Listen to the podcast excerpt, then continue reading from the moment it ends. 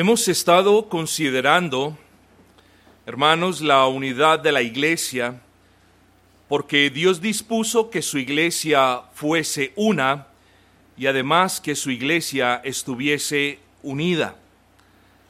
Tal y como las tres personas que subsisten en la esencia divina están unidas y de hecho son solo un Dios vivo y verdadero, así también la Iglesia Universal de Cristo está unida. Y por ende, nosotros como iglesia local somos llamados a mirar, a agradecer y a conservar, preservar esa unidad. En días pasados hablamos de las características de la unidad en la iglesia local. Esto es importante recordarlo.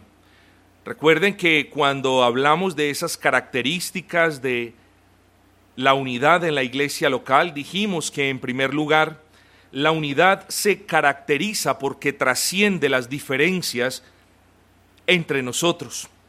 No importa de qué raza sea usted, qué lenguaje tenga usted, la unidad en la iglesia se percibe, se conoce, porque es mucho más grande y trasciende, irrumpe en cualquier diferencia que nosotros tengamos como seres humanos. También hablamos de que esa unidad se caracteriza no solamente porque, en segundo lugar, los miembros de esa iglesia tienen un mismo propósito, sino que en tercer lugar tienen la misma determinación para alcanzar un propósito. De nada sirve que tengamos muy buenos y dignos deseos si no estamos unidos en la determinación para alcanzarlos. Esa unidad se conoce en el amor que nosotros le tenemos a Dios, pero en el amor que nosotros le damos a otros hermanos. Y en quinto lugar hablamos de que esa unidad se conoce por una adherencia a la fe, es decir, a las doctrinas sobre las cuales la iglesia fue edificada. Dijimos, hermanos, es bueno, que la unidad de la iglesia universal es imperturbable. Imperturbable en el sentido de que, independiente de las diferencias que tengamos las iglesias locales, eso no afecta la unidad invisible y absoluta de la iglesia universal, como muchos lo quieren hacer creer. Por lo tanto, concluimos que ninguna iglesia local ni es llamada ni es obligada a renunciar a sus convicciones dogmáticas para preservar una unidad externa. Eso le tiene que quedar usted muy en claro, porque vivimos en, en días de rampante ecumenismo, incluso dentro de las iglesias reformadas. Así que no, Dios no nos llama a renunciar a nuestras convicciones doctrinales, ni al grado de nuestras convicciones doctrinales. Pero mis amados, hoy no hablaremos de unidad, sino que hablaremos de algo que existe en abundancia y de manera diversa dentro de la unidad. Le voy a poner un ejemplo muy básico. Hoy no hablaremos de la plaza de mercado per se. Hoy hablaremos de toda la variedad de elementos que se encuentran en la plaza. No hablaremos de unidad, hablaremos de una gran diversidad de cuestiones, ya usted va a enterarse cuáles, que hay dentro de la iglesia, hermanos. Cuestiones, bendiciones que Dios reparte con liberalidad. Cuestiones, hermanos, que son de gran importancia para usted como ser humano y para usted como parte de la iglesia a la que usted asiste. Así que de una correcta comprensión de este texto y de su aplicación depende en mucha parte nuestra instrumentalidad, incluso nuestro gozo dentro de la iglesia local. Si usted no comprende este texto y no comprende lo que hizo Cristo y no comprende lo que le dio Cristo, poco es lo que usted va a hacer para Cristo. Abramos nuestras Biblias en esta mañana en el capítulo 4 de la carta del apóstol Pablo a los Efesios, capítulo 4, versículo número 7. Dice la escritura, pero a cada uno de nosotros fue dada la gracia conforme a la medida del don de Cristo. Pero a cada uno de ustedes se le fue dada gracia. ¿En qué medida? Conforme a la medida del don de Cristo. El título que nosotros tenemos para la palabra en esta mañana es la diversidad de dones en la unidad de la iglesia. La diversidad de dones en la unidad de la iglesia. Y préstele atención a este mensaje, porque yo sé que a usted le va a servir. Creo que es correcto, mis amados hermanos, afirmar que Dios no nos da cosas que no necesitamos. Piensen eso.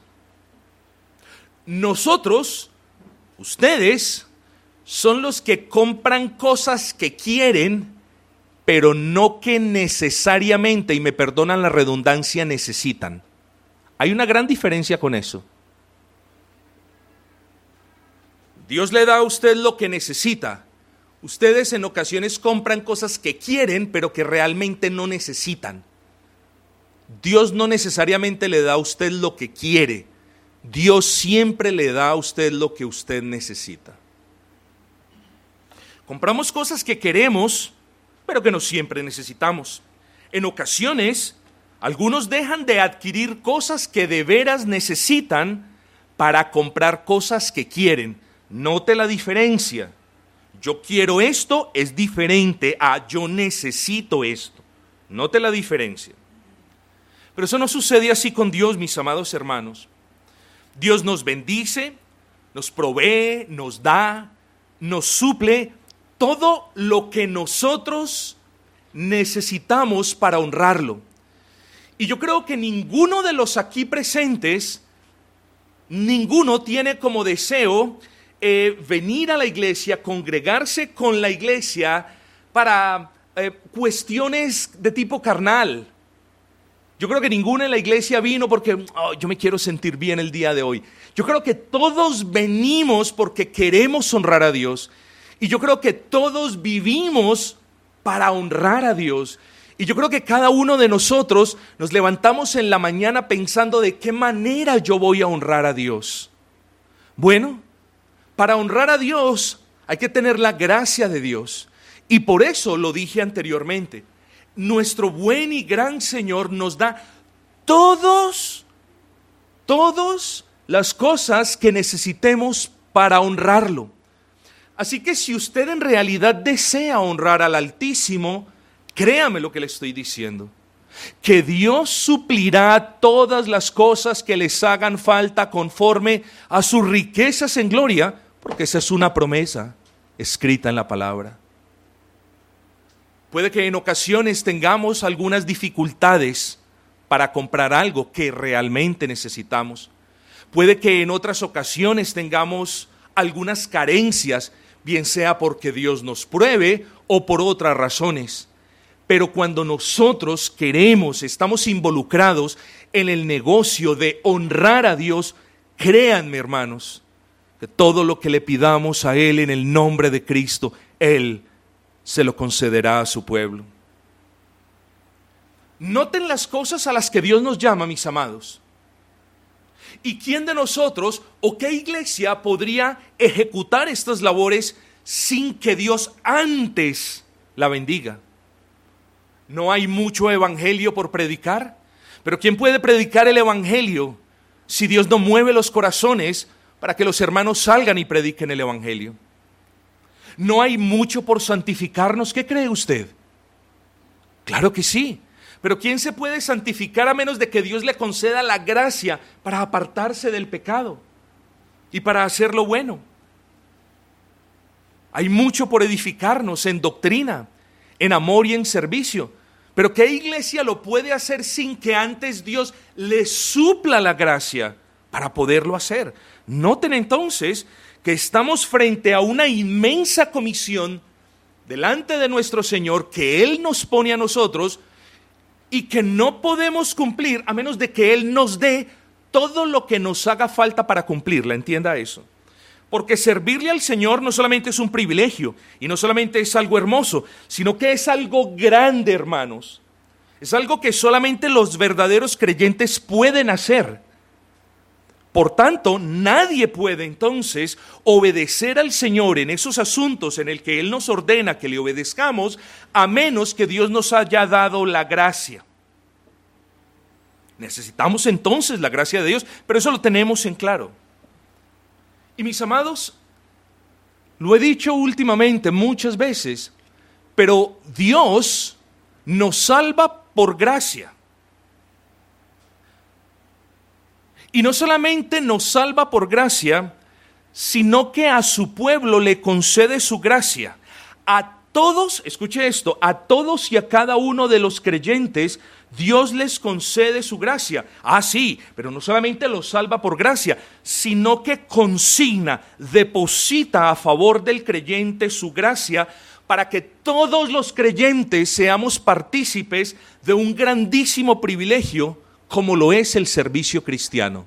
Note esto, nos salva por gracia, pero también nos concede la gracia. ¿Para qué? Para que con esa gracia con la que hemos sido bendecidos, nosotros podamos servirle y honrarle. Esas dos cosas van juntas, van entrelazadas, son inseparables. Usted no puede decir, Dios me ha concedido, me ha salvado a mí por gracia. Ah, no, pero de gracia para servirle no tengo. No. Si eso está sucediendo en su vida, hay algo que no está funcionando bien en su vida. Es importante que usted note, mi amado, que el servicio cristiano no es necesariamente una actividad que a usted le gusta. No es salir con los hermanos para tener comunión con ellos.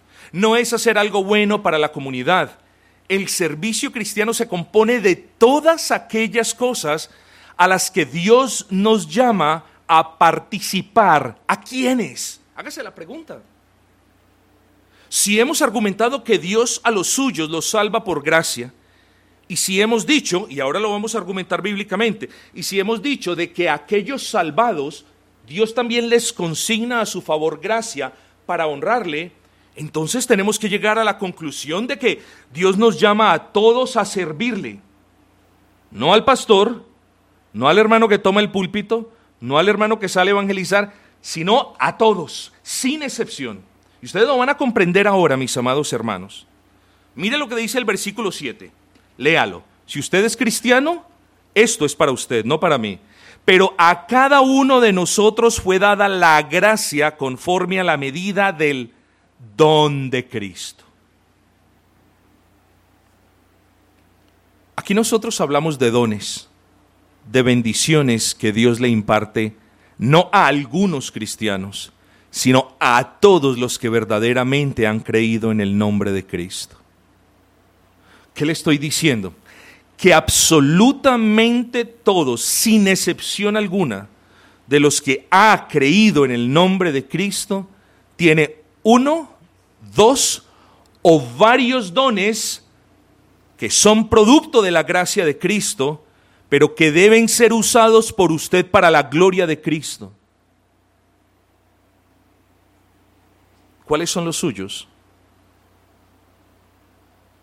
¿Y por qué no los está usando? Piensen en eso. ¿Cuáles son los suyos?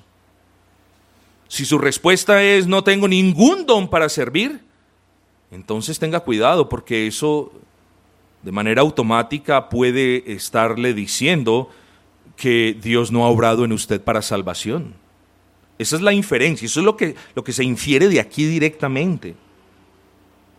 No, no, pastor, yo no tengo ningún don para servir en la iglesia, ninguno. Uy, probablemente entonces usted no sea parte de la iglesia.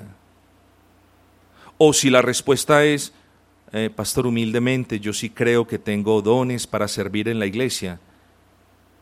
Pero entonces, ¿cuál es su rebeldía? ¿Por qué no los está poniendo al servicio de la iglesia?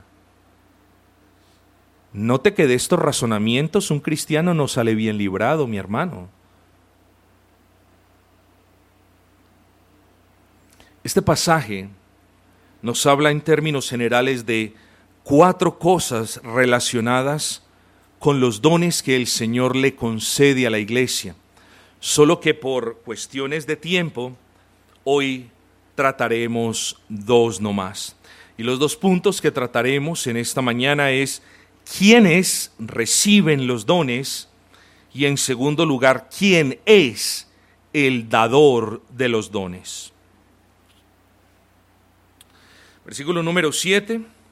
Pero a cada uno de nosotros fue dada la gracia conforme a la medida del don de Cristo. Es claro lo que dice el versículo, espero que a ninguno de nosotros se nos olvide. Todos, absolutamente todos en la iglesia, todos los creyentes, hemos recibido dones, regalos de índole inmerecido, porque así se deben definir los dones, regalos de índole inmerecido, impartidos a nosotros de manera soberana, y a eso le llamamos don. Este todos es un todos absoluto, es decir, no puede existir ningún creyente a quien Dios haya verdaderamente salvado, pero a quien Dios no le haya dado un don para que lo ponga a servicio de la iglesia local. Usted me puede decir, no, pastor, pero yo, lo, ¿cierto? Yo, yo, yo pongo mis cositas a servicio de mi casa y del trabajo. No, ojo, esos son destrezas, habilidades que usted tiene. Los dones se ponen al servicio de la iglesia, hermanos. Los dones se ponen al servicio de la iglesia para la gloria de Cristo. Lo que usted hace en su trabajo de manera hábil, esas son destrezas, habilidades, aptitudes en la iglesia venimos a traer los dones y a honrar a Cristo por medio de esos dones. Y una de las cosas, mis amados hermanos, cuando los hermanos leen este versículo 7, es que piensan de los dones como, ah, los dones del pastor, o, los dones de, de, este hermano o de aquel otro que toma el púlpito, o el gran don que tienen los hermanos que, las hermanas que enseñan en la escuela dominical o el de los hermanos que salen a evangelizar. Piense que Dios le ha dado a usted un don, comience por eso. Que quizás por usted no pensar en eso o por no conocer bien esto, usted no le ha dado mucha mente, mucha atención. Pero es menester que a partir de hoy, se lo recomiendo, usted le preste atención a aquello con lo que Dios ha adornado su alma. Y no ha adornado su alma con un don, ni para que usted se ufane de ese don, ni para que usted se enseñoree de otros por medio de ese don, ni para que usted divida la iglesia por ese don, sino que Dios le ha dado ese don a usted para que usted glorifique a Cristo principalmente en el contexto de la iglesia. Así que la pregunta es, ¿lo está haciendo o no lo está haciendo, mi amado? Esos dones que Dios le da a la iglesia. Recuerden el ejemplo básico de la plaza de mercado y la multitud de legumbres y frutas. Bueno, puede que en una iglesia Dios imparta un mismo don a diferentes hermanos. Eso sucede. Pero lo que se ve en la iglesia es una gran diversidad de dones, de bendiciones en cada hermano. Unos dones pueden ser más visibles, más notables que otros. Pero tengamos cuidado, porque ahorita se los dije, los dones no son para ufanarnos de ellos, ni para enseñorearnos de otros hermanos, ni para alardear de ellos para que otros hermanos se vean como si saben menos. Los dones son para ponerlos al servicio de Cristo, mis hermanos. Y vuelvo y le pregunto a usted, ¿cuál es su don y cómo lo está usando? Porque el versículo 7 es claro. A cada uno de nosotros se nos fue dado una gracia, un Dios, un don. No piense entonces, mis amados, en lo más o menos visibles que sean unos dones en comparación con otros. Piense en que Dios los ha repartido de manera soberana. Yo conozco hermanos que se han empeñado por tiempo en preparar un sermón no han podido. Pero esos hermanos que no han podido preparar un sermón son más diligentes que media iglesia juntos. Y conozco otros hermanos que preparan sermones y que no tienen otros dones. Y miren entonces cómo Dios de manera soberana le da a unos unos dones y a otros otros. Los que no tienen lo que usted tiene se benefician de que usted ponga al servicio de la iglesia lo que usted tiene, porque a la vez usted se va a beneficiar de los dones que usted no tiene, pero que otros sí tienen y que ponen al servicio de la iglesia. Esto no es, hermanos, una cuestión de alardeo ni de desfile de dones. Esto es una cuestión de conciencia en el que nosotros como iglesia agradezcamos por la diversidad de dones que el Señor nos ha dado, que los preservemos, que los cuidemos, pero que los pongamos en obra, hermanos, que los ejecutemos en el servicio cristiano para la gloria de Dios y el beneficio de la iglesia.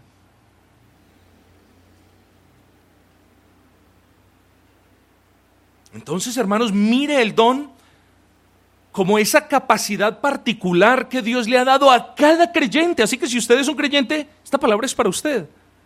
A cada creyente le ha dado una capacidad para hacer algo, incluso a unos ni para hacer, sino para que sean de grandísima bendición para otros por medio de sus palabras. Eso es un don. Y otros quizás no tengan el don de hablar mucho, y de hacer ciertas cosas, pero tienen otros dones como el don de la liberalidad o de la dadivosidad. Hay dones diversos en la iglesia. El hecho de que usted sea alguien dadivoso no dice, ah, bueno, yo ya soy dadivoso, no voy a procurar más dones. No, toda la iglesia, hermanos, en nuestra diversidad, haríamos bien en procurar más dones de parte del Señor. ¿Continúa dando dones el Señor a su iglesia? Desde luego que sí. ¿Qué tipo de dones? Ya lo veremos. Yo le quiero hacer la pregunta entonces, ¿es usted verdaderamente consciente de que Dios le ha dado algo para que lo glorifique en el contexto de la iglesia? ¿O usted nunca había pensado en eso? Yo le hablo al corazón de los hermanos que no han estudiado mucho. Yo le hablo al corazón de los hermanos que no son muy sabidos en asuntos de, de cultura general. Yo le hablo a los hermanos que ni siquiera terminaron quizás un bachillerato. Yo le hablo a aquellos que no pudieron avanzar mucho en sus carreras universitarias y las dejaron truncadas. Yo le hablo a las personas que vienen del campo también, a aquellos que no tienen mucho conocimiento, que difícilmente pueden hablar y duramente pueden escribir. Si usted es un cristiano, no se sienta menos que los demás. En usted Dios también ha obrado. Y sería un gran error para su alma decir yo no tengo nada que aportarle al avance del reino de Cristo. Pero también le hablo a los universitarios, a los que hablan mucho, a los que se creen doctores de la ley, a los que pretenden influenciar siempre a otras personas opacando a otras, a aquellos que creen que todo lo conocen, a esos también les hablo hoy y les digo tengan cuidado. Porque un don no es algo que esté en usted de por vida, es una gracia de Dios. Y si con su don usted está hiriendo a otros hermanos, maltratando a otros hermanos, segregando entre hermanos que conocen y no conocen tanto como usted, usted está dividiendo la iglesia de Cristo. Y los dones, entre otras cosas, son para edificar la iglesia, no para destruirla. Son para conservar la unidad, no para dividirla. Tenga cuidado con eso.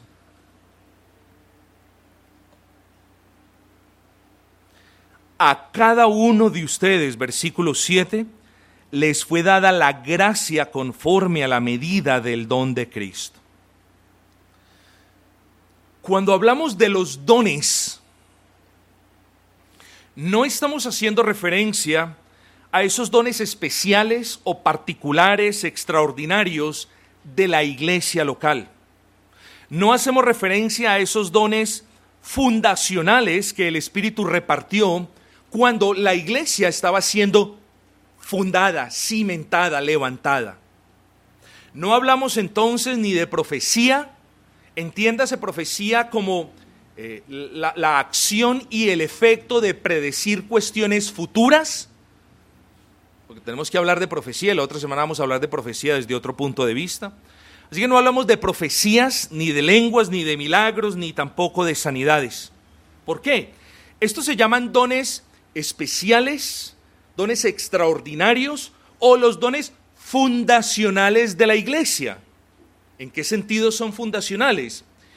En el sentido de que estos dones eran indispensables en ese periodo en el que el canon, la escritura, estaba siendo inspirada, en el que la iglesia estaba siendo levantada. Por lo tanto, cuando esos cimientos quedaron establecidos, cuando la escritura terminó de ser inspirada, cuando ya los fundamentos quedaron en su lugar, ya no había por ende más necesidad de estos dones, los cuales muchos de ellos autentificaban, de la misma manera como usted va a una notaría que le autentifiquen de que un documento es cierto o no es cierto, así también estos dones autentificaban la veracidad de las palabras que los apóstoles del Nuevo Testamento, obviamente, estaban trayéndole al pueblo.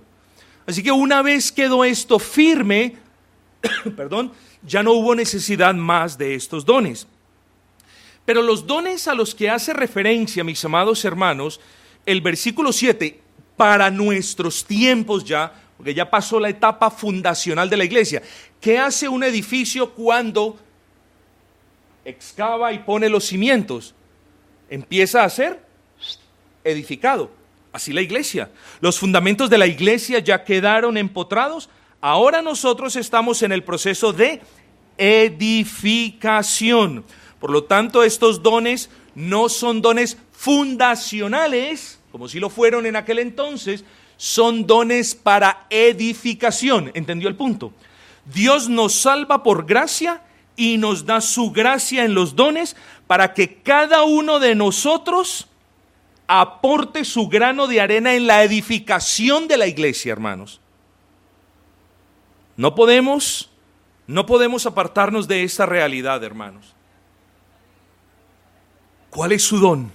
Vuelvo y le pregunto por tercera vez. ¿Cuál es su don? y cómo lo está poniendo al servicio de la iglesia. Es que hay gran diversidad. Tenemos el don de intercesión, las personas que interceden a diario por las necesidades de los hermanos, por la necesidad de la iglesia, y nadie los conoce. Tenemos el don de la enseñanza, de aquel que puede abrir la palabra, leer la palabra, entender la palabra y explicar la palabra. Eso no es de todos. Tenemos el don de la repartición de aquellos con esa gran habilidad de repartir alimentos, de organizar, de coordinar. Tenemos el don de la edificación y de la exhortación. Espero que todos lo poseamos. Hay personas con un don especial para animar a otras. Qué bendición eso. Tenemos, hermanos, el don de las personas compasivas. Tenemos el don de la dadivosidad. Tenemos el don de la hospitalidad. ¿Y qué me dicen del don del servicio? Hay abundancia de dones. ¿Cuál es el suyo? ¿Y cómo está siendo usted de bendición para la iglesia local? ¿Y cómo usted está glorificando a Dios por medio del ejercicio del don que Dios le ha dado? ¿Cómo lo está haciendo? Es algo que usted se tiene que preguntar, mi hermano. Porque toda la vida en la iglesia, Dios no nos ha puesto en la iglesia para ordeñar, ordeñar, ordeñar, ordeñar, ordeñar, sacar bendiciones, sentirnos bien, alimentarnos. Pero yo qué le estoy dando a la iglesia? Dos monedas. Yo prefiero que usted también sirva en la iglesia. Debemos hacerlo uno, no olvidándonos de lo otro.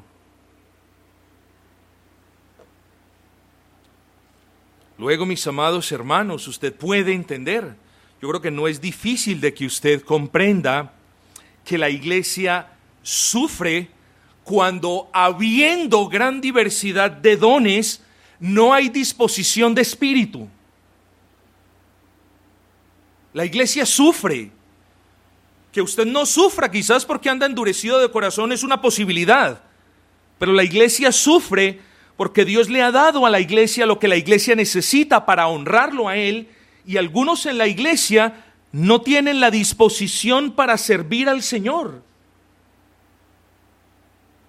De nuevo, mis amados hermanos, Dios no nos ha dado los dones para hablar de ellos o para enmarcarlos o para exhibirlos o para que se pase el resto de su vida diciendo, sí, tengo un par de dones, pero pues bueno, vamos a ver cuándo. No, mis amados hermanos, yo creo que si usted es un verdadero creyente y si Dios le ha dado un don, un don a usted, yo lo llamo hoy con amor al arrepentimiento porque esto no se puede definir de otra manera sino usted está en pecado. Pecado no solamente es hacer lo malo, pecado es también no hacer lo bueno. Y si Dios le ha dado a usted la capacidad para hacer lo bueno y usted simplemente no lo hace, yo lo llamo al arrepentimiento en verdad. Y lo llamo al arrepentimiento porque el hecho de que usted no esté ejecutando sus dones o poniendo al servicio de Cristo y de la iglesia sus dones, usted está perjudicando el avance de Cristo. Así que no solamente usted perjudica a la iglesia, sino que perjudica el avance de Cristo. Ah, pastor, pero yo qué voy a hacer? Si salgo y si salgo dos horas cada día del Señor a evangelizar, ¿qué tanto yo puedo colaborar? ¿Usted qué va a saber? ¿Usted qué va a saber de cómo Dios lo va a usar? ¿Usted qué va a saber de cuántas almas van a venir a los pies de Cristo por una palabra suya? ¿Qué lo sabe usted? No, deje la pereza y el abandono y el dejamiento. Porque debemos, hermanos, poner al servicio de Cristo y de su cuerpo aquellas cosas con las que Dios nos ha bendecido. Es importante, pues, por favor, que cada uno de ustedes valore lo que Dios le ha dado, valore la salvación, ame a Cristo que lo salvó, mire el carácter inmerecido de lo que hizo Cristo nuestro Señor por usted, ame eso, valore en eso, piense en eso, gócese en eso, pero también piense en lo que a usted le toca hacer, hombre.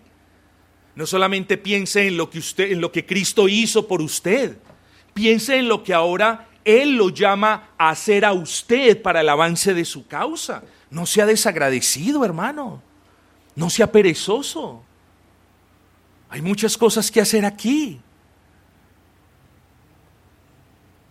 Todos los dones con los que Dios ha bendecido a su pueblo son necesarios. ¿Usted, ¿Usted, cree que Dios le va a dar algo a la iglesia que la iglesia no necesite? No. ¿Usted qué va a saber que lo que Dios le ha dado a usted sea lo que necesite la iglesia? ¿Por qué no lo pone al servicio del Cristo? No, tenemos que ponernos serios con estos asuntos, mis hermanos. Aquí hay verdades hermosas. Aquí el Señor nos recuerda de que todo lo que Dios ha hecho en nosotros y todo lo que Dios nos ha dado a nosotros, eso, todo, sin excepción, es necesario para el buen funcionamiento de la iglesia. Claro, nunca despreciemos a otro hermano que tenga un, don que en sus ojos sean menor. Nunca lo vea de esa manera. Sea humilde, y reconozca que Dios puede obrar en otras personas de una manera más poderosa y evidente de lo que obra en usted. O si Dios obra en usted de una manera evidentemente poderosa, ¿cuánto más humildad debe tener? Hermanos, vuelvo y le pregunto, ¿cuál es su don? ¿Qué es lo que Dios le ha dado a usted y cómo lo usa usted para la causa de Cristo? Habiendo establecido pues que Dios bendice a todos los creyentes, ahora hablemos de quién da esos dones. En algunos pasajes de la Escritura, mis amados hermanos, encontramos que los dones son dados por el Padre. Recordemos el versículo de Santiago 1.17, toda buena dádiva y todo don perfecto desciende de lo alto del Padre de las luces. En otras ocasiones, por ejemplo en Primera de Corintios capítulo 12, vemos que el Espíritu Santo es el dador de los dones.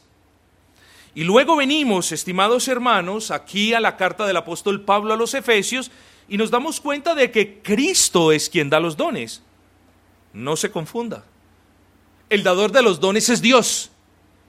y siendo Dios un Dios trino, sigue que cada uno de los miembros de la Trinidad son soberanos para repartir dones conforme lo que ellos dispongan. Así que por ese lado no se preocupe. Pero vengamos hermanos a, de nuevo al versículo número 7. Pero cada uno de nosotros fue dada la gracia conforme a la medida del don de Cristo. En este pasaje, mis amados, yo sé que es evidente, usted lo puede ver, el apóstol está resaltando la supremacía de Cristo como libertador de la iglesia y al mismo tiempo como el dador de los dones de la iglesia. El versículo 8. Por lo cual dice, subiendo lo alto, llevó cautiva la cautividad y dio dones a los hombres. Muchos dicen que esta es una cita parcial del Salmo 68. Lo creo, con eso no hay problema. Con lo que hay problema en algunos cristianos es con los pasajes que siguen. Versículo 9. Y eso de que subió, ¿qué es sino que también había descendido primero a las partes más bajas de la tierra?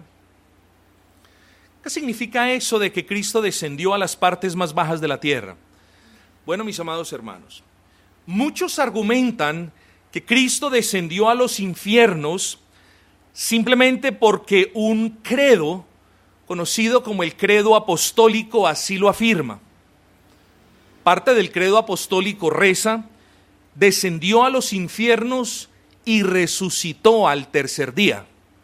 Pero aquí tenemos que tener cuidado, mis amados hermanos, porque ninguno de nosotros puede tomar una postura teológica simplemente porque alguien lo dijo.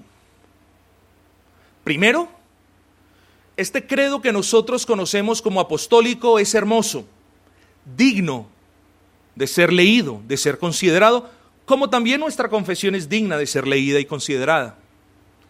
Segundo, este credo apostólico no lo escribieron los apóstoles, para que usted lo comprenda.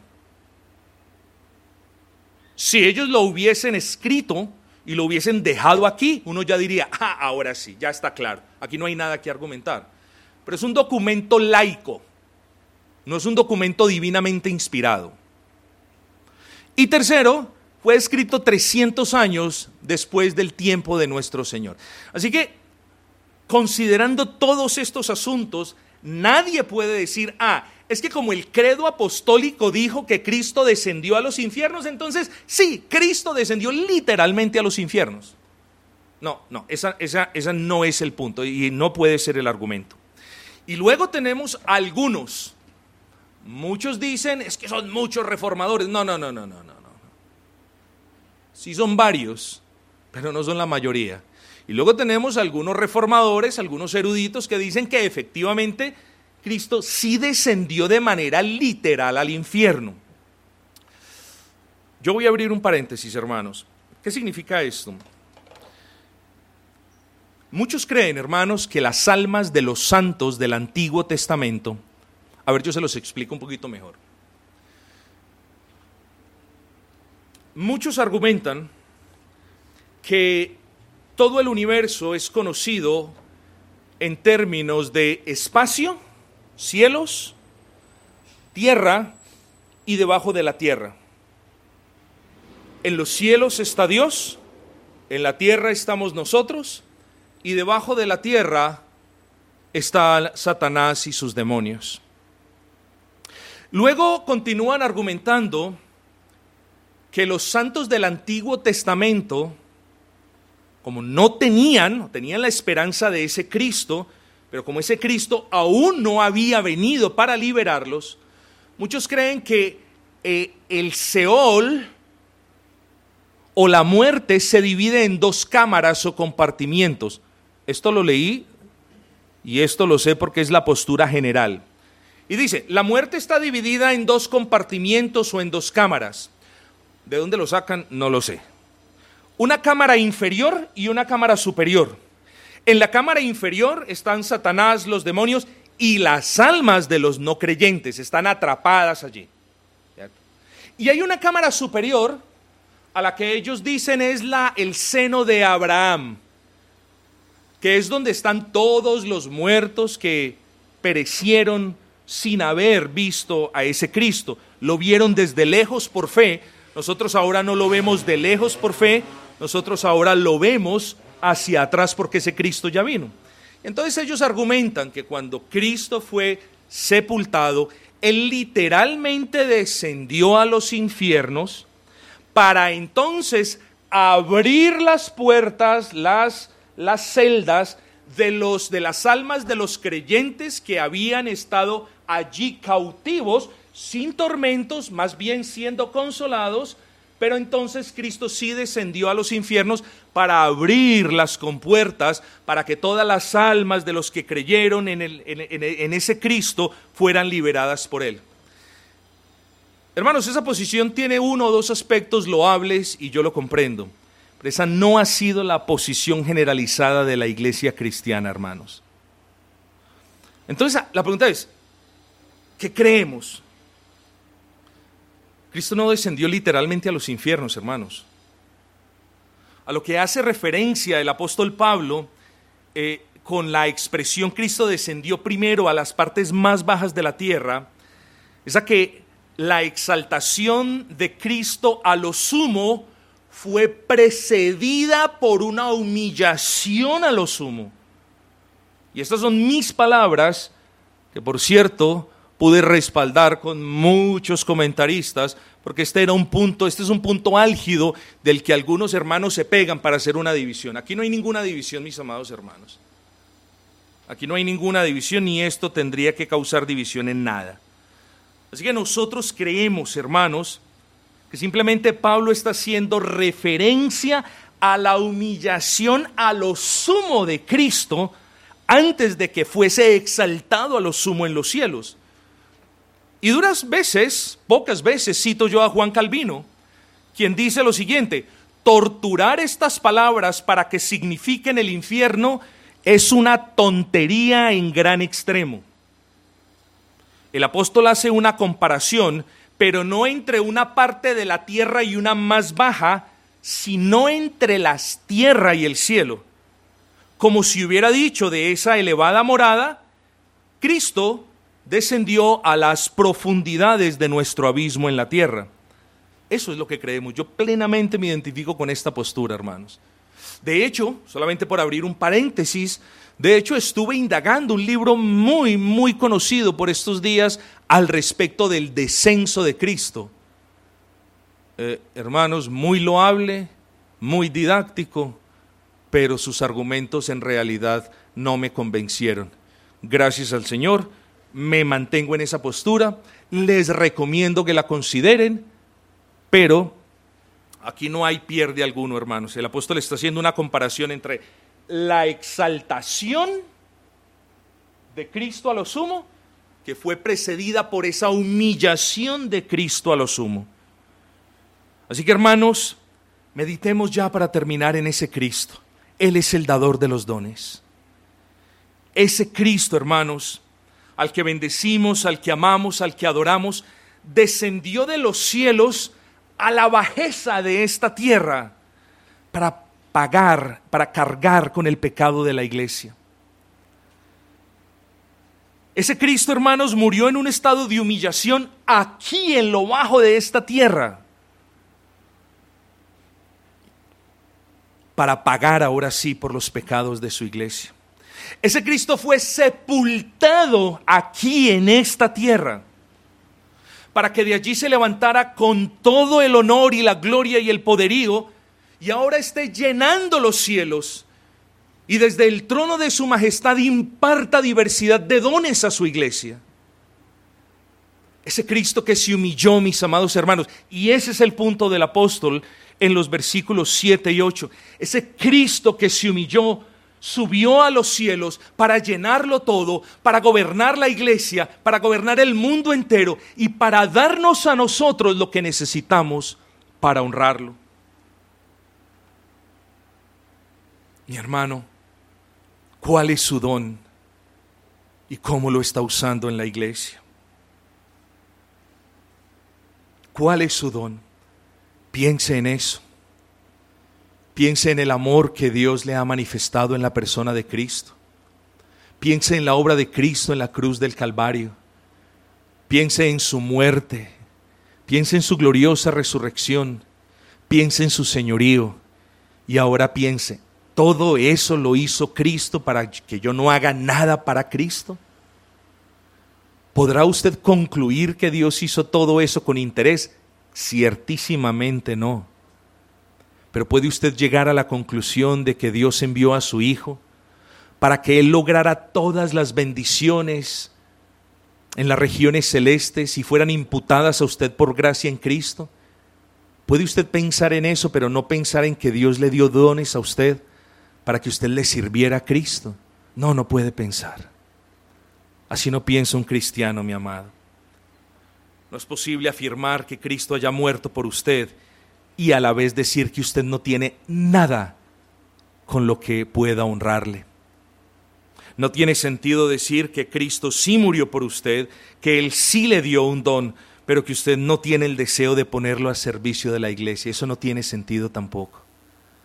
Hoy los llamo al arrepentimiento, mis amados hermanos, a todos aquellos entre ustedes que teniendo la convicción de ser cristianos, no hacen nada para Cristo, nada. Eso es pecado en caso de que usted no se haya dado cuenta. Pero además de llamar al arrepentimiento, a aquel que recibe el llamado al arrepentimiento, yo le hago un llamado a todos los hermanos aquí presentes para que agradezcan más por ese don que Dios les dio, para que aprecien más esos dones que Dios le ha dado a otros hermanos, para que sean más humildes, pese a que Dios ha embellecido sus almas con esos dones, para que sean más humildes y no ostenten esos dones para demeritar a otros, sino que los pongan al servicio de otros para la gloria de Dios. Así honramos al Dios que nos ha bendecido con la unidad. En medio de la diversidad de dones, he aquí una iglesia unida, pero una iglesia en la que faltan algunos por servir al Señor, por poner sus dones a disposición del cuerpo de Cristo. ¿Quiénes son? Cada uno de ustedes lo sabe.